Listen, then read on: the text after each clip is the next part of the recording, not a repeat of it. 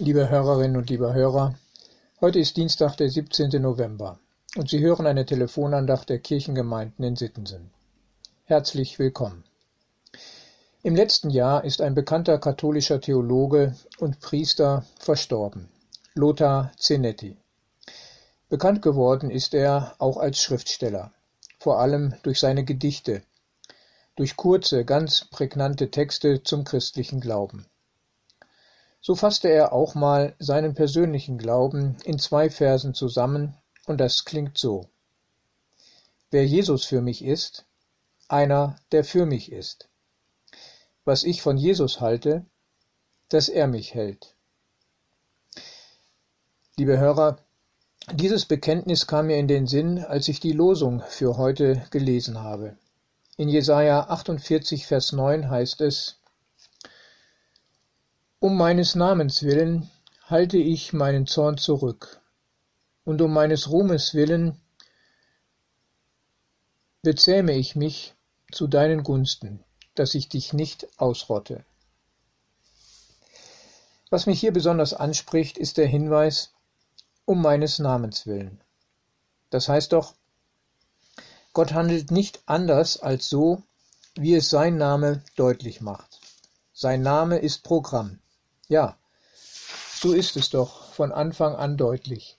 Da, wo er seinen Namen mitteilt, da wird klar, dass dieser Name sein Wesen beschreibt und zum Ausdruck bringt, wer er ist und für uns Menschen sein will. Es ist Mose, dem Gott sich mit seinem Namen vorstellt, im zweiten Mosebuch Kapitel 3 nachzulesen. Ich bin, der ich bin, beziehungsweise ich werde sein, der ich sein werde. Noch pointierter ausgedrückt, ich bin da, für euch da, ich werde für euch da sein. Dieser Gottesname hat Lothar Zenetti zu seinem Bekenntnis bewegt. Und das, was der Name aussagt, findet sich hier auch bei Jesus. Gott hilft, Gott rettet, so ist der Name Jesus wörtlich zu übersetzen. Er ist wirklich für uns. Sein Denken und Handeln ist darauf gerichtet, für uns zu sein. Er will nicht verderben, vielmehr helfen und retten. Um seines Namens willen führt er auf rechter Straße. Wie schön und wohltuend ist das auch im Psalm 23 beschrieben. Liebe Hörerinnen und liebe Hörer, denken wir doch daran, gerade auch an den Tagen, die nicht so verlaufen wie auf geraden Wegen. Auch solche Tage und Erfahrungen gehören zu unserem Leben und gehören in den Zusammenhang, den der Beter des 23. Psalms beschreibt.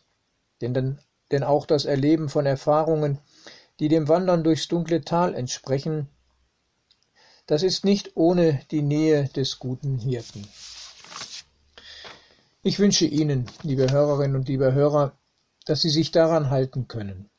Wer Gott für mich ist, einer, der für mich ist. So wie es auch der Apostel Paulus im zweiten Timotheusbrief 1, Vers 9 herausstellt. Gott hat uns gerettet und uns berufen mit heiligem Ruf, nicht aufgrund unseres Tuns, sondern aufgrund seiner freien Entscheidung und seiner Gnade, die uns in Christus Jesus zugedacht wurde. Einen gesegneten Tag wünscht Ihnen Ihr Pastor Ralf Schöll.